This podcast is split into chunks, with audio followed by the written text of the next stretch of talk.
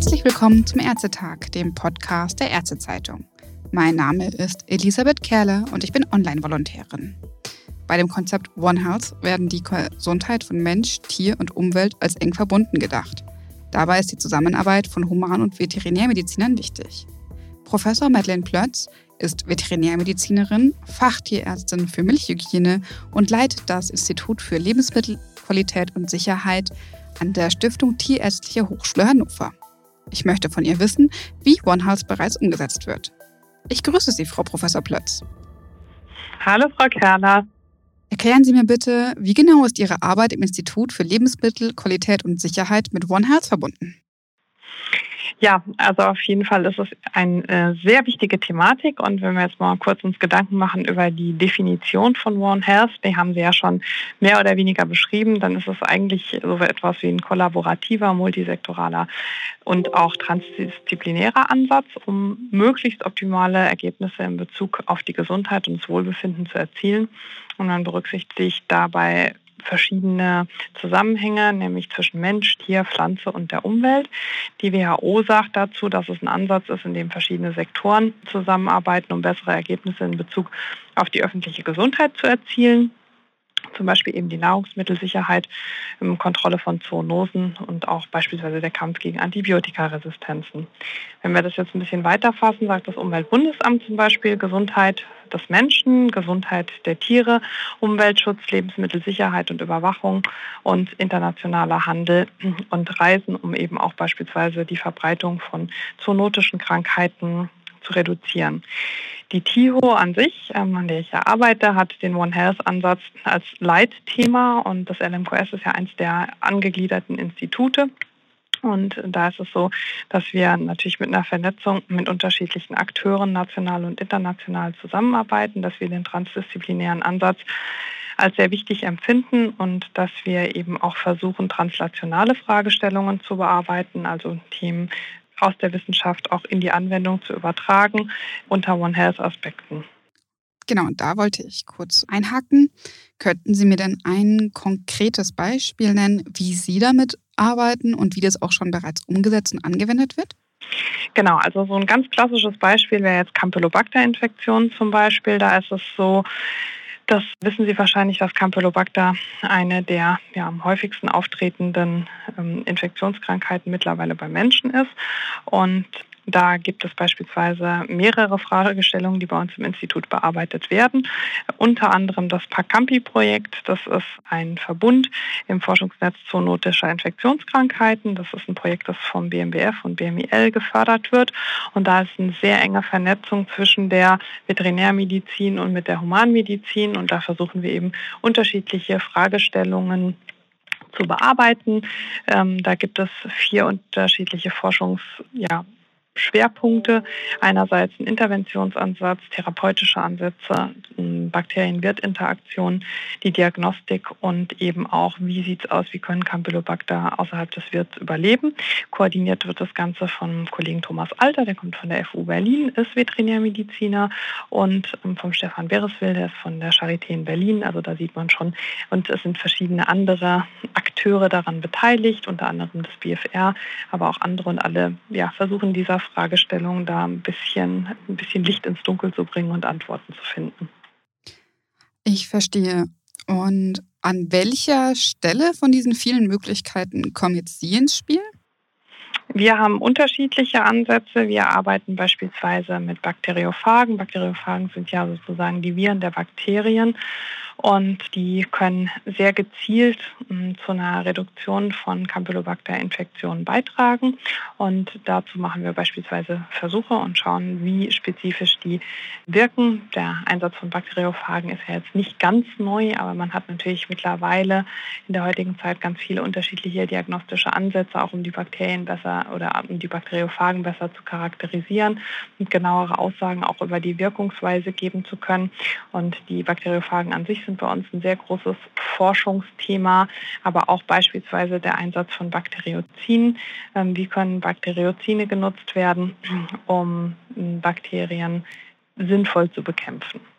Bakteriozine sind ja nicht einfach nur Antibiotika. Würden Sie das kurz erklären, was das ist?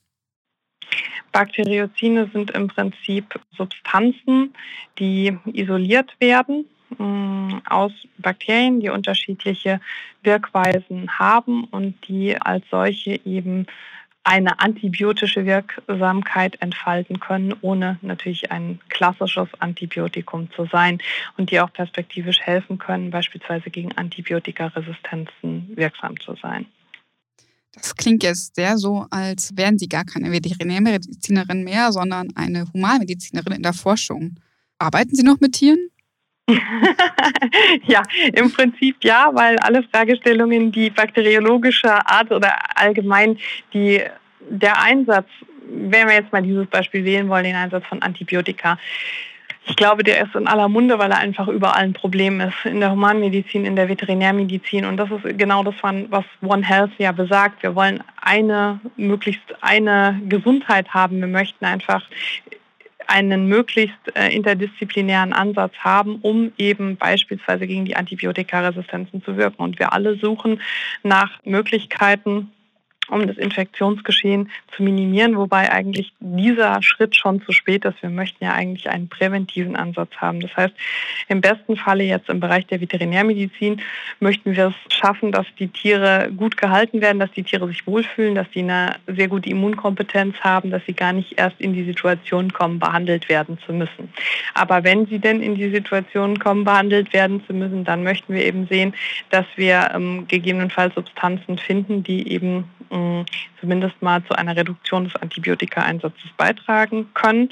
Oder aber, dass später, wenn die Tiere, wir betrachten ja so Sachen immer vom Farm to Fork, vom Stable to Table, wie auch immer man es nennen möchte, mhm. also von der Primärproduktion bis auf den Teller, im Verbraucherhaushalt, dass wir uns da eben möglichst kritische Punkte eben überlegen und schauen, wie können wir das Lebensmittel entlang der kompletten Produktionskette sicher machen. Es gibt auch Möglichkeiten, wie man Lebensmittel dann später dekontaminieren kann zum Beispiel oder was man während der Herstellung beachten kann, um gegebenenfalls möglichst wenige Bakterien am Ende oder Pathogene zu finden.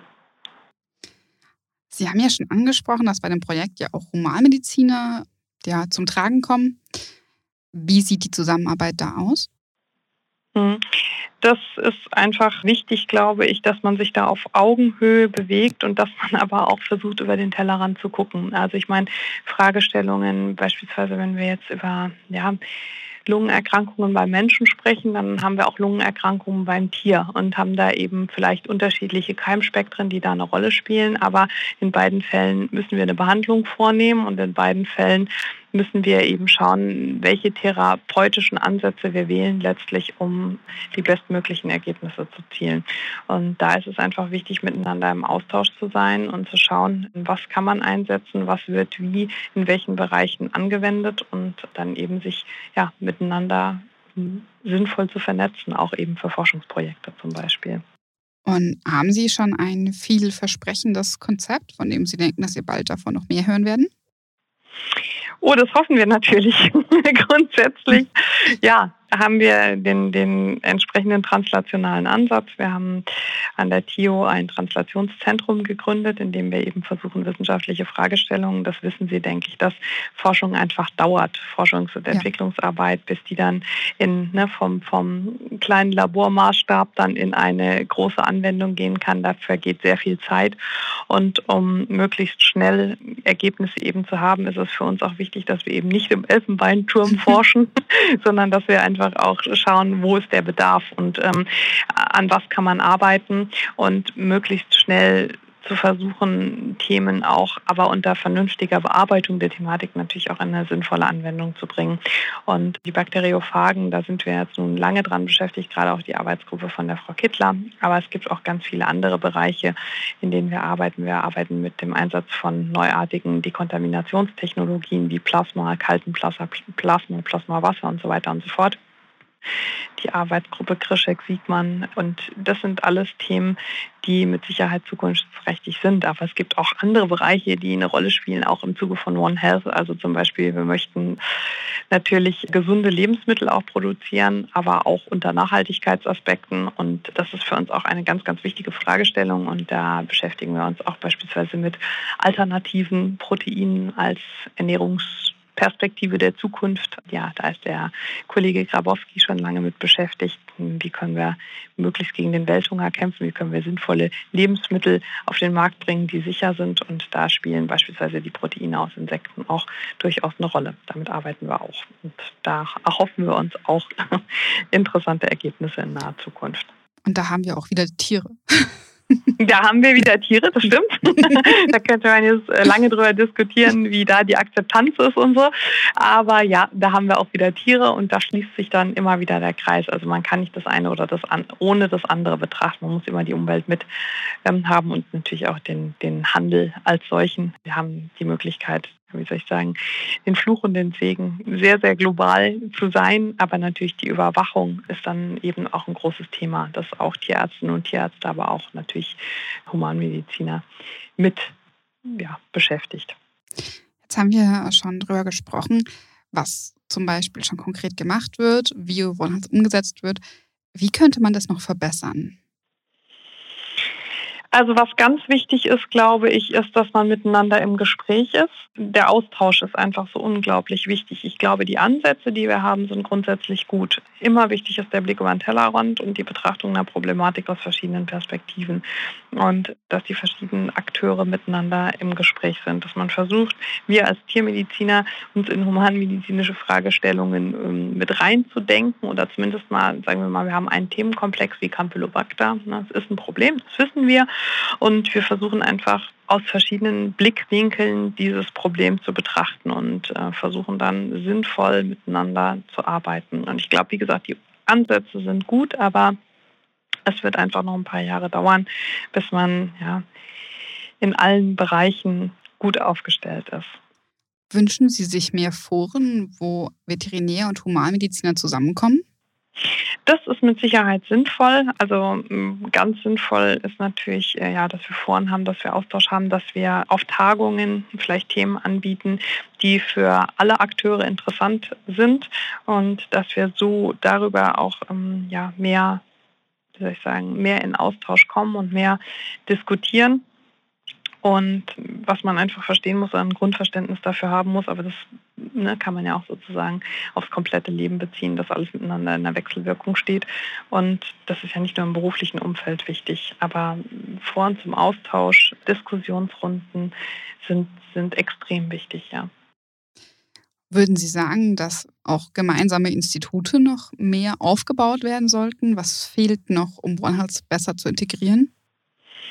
Letztlich glaube ich, ist es oftmals eine Frage der Koordination. Also wenn wir uns jetzt zum Beispiel Ausschreibungen anschauen, also die One Health Perspective oder Ansätze, die ähm, sind ja jetzt überall angekommen. Wenn wir uns wissenschaftliche Ausschreibungen ähm, anschauen, dann gehen die ja oft in die Richtung, man möchte einen interdisziplinären Ansatz. Aber manchmal wäre es halt toll, wenn man eine Koordinationsstelle hätte, die vielleicht gezielt schaffen würde. Ne? Da sind ja auch immer wieder Gedanken, ob man es nicht schafft. Irgendwie man kennt die Akteure und man weiß, wie man in welchem Call mit wem zusammenbringen kann, weil alleine das ist im Prinzip ein Thema für sich, ne, dieses Schreiben der wissenschaftlichen Anträge, das Finden von Kooperationspartnern, das entsteht über Jahre so ein Netzwerk, das ist auch extrem wertvoll, wenn man das dann hat.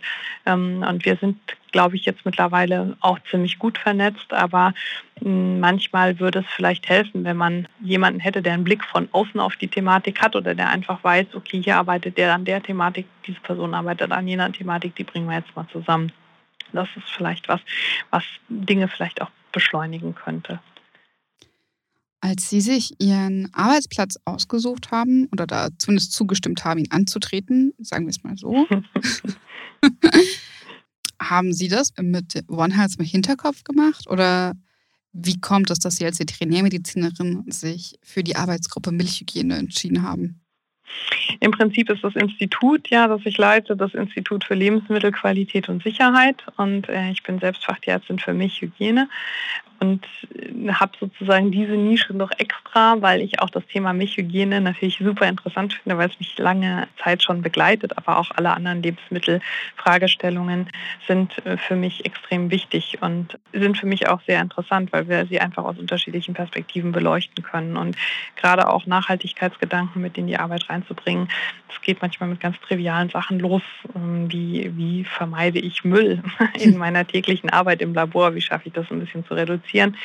Das sind Themen oder eben, ja, wir alle wissen, also ne, es ist ja keiner eine Insel, man guckt Nachrichten, man sieht irgendwie ne, auf, in anderen Teilen der, auf der Welt ähm, verhungern immer noch Menschen. Und das ist ja was, was in einer Überflussgesellschaft, die wir eigentlich jetzt hier haben, in unseren Breiten, ist das ja ganz schwer vorstellbar. Aber möglichst, also es ist ein, oder es wäre es ein hehres Ziel natürlich mit seiner Arbeit möglichst viel Gutes tun zu können oder zu versuchen, dass man eben auch Themen bearbeitet, die für jeden sinnvoll sind und für jeden hilfreich sind. Das wäre sowas, was man sich, glaube ich, wünschen würde. Und was, glaube ich, in so einem tollen Institut wie hier, also man hat einfach verschiedene Arbeitsgruppen, verschiedene Arbeitsbereiche. Wir haben ganz unterschiedliche Expertisen. Wir haben eine tolle Vernetzung an der TIO mit anderen Instituten. Ne, wir können da schon Fragestellungen gemeinsam bearbeiten, haben aber auch ganz tolle internationale Kontakte. Und das ist was, was einen immer wieder antreibt, auch so ein junges Team zu haben, ein dynamisches Team zu haben, zu sagen, ja, wo, wo kann es hingehen, was können wir leisten derzeit, wo möchten wir hin, wen brauchen wir dazu, mit wem können wir gut zusammenarbeiten. Das, glaube ich, ist das, was einen motiviert, diese Arbeit zu machen. Ich verstehe. Würden Sie sagen, dass Ihnen OneHealth persönlich sehr wichtig ist? Auf jeden Fall. Also ich glaube, das ist was, was am Ende des Tages, wenn man es runterbricht, jedem wichtig sein muss und auch wird. Also wir haben grundsätzlich gehen wir mal davon aus, diese eine Welt und wir müssen, sollten versuchen, möglichst sorgsam mit Ressourcen umzugehen. Es gibt mittlerweile, Gott sei Dank, ganz, ganz viele Ansätze. Ne? Also wenn wir jetzt zum Beispiel die 17 Ziele uns nachgucken für nachhaltige Entwicklung, dass man die zumindest mal kennt, dass sie jeder kennen sollte und möglichst auch verinnerlicht hat und einfach versucht, im täglichen Alltag möglichst viel davon umzusetzen. Und ja, um, um sozusagen, dass jeder für sich vielleicht denkt, naja, ich kann ja eigentlich nichts bewirken, aber ich denke einfach, dass jeder für sich im Kleinen versuchen kann, einen Beitrag zu leisten, um dem großen Ganzen möglichst viel zu helfen. Ja. Gibt es darüber hinaus noch etwas, das Sie allen, die zuhören, mitteilen möchten? Also ja, ich denke, dass das Thema One Health einfach ein ganz, ganz wichtiges und entscheidendes Thema ist und äh, dass sich jeder einmal versuchen sollte, damit auseinanderzusetzen und jeder versuchen sollte zu verstehen, wie Mechanismen funktionieren. Also ne, niemand ist eine Insel, das ist einfach so und jeder interagiert und hinterlässt ja irgendwelche, ja, man sagt immer Fußabdrücke oder Abdrücke und ja, jeder sollte einfach versuchen, denke ich, möglichst umsichtig mit der Umwelt im Ganzen umzugehen, was eben für mich erstmal alles beinhaltet, jeder oder je, alles, was einen umgibt. Dann vielen Dank für das informative Gespräch, Frau Professor Madeleine Plötz, und allen, die zuhören, Ihr Interesse.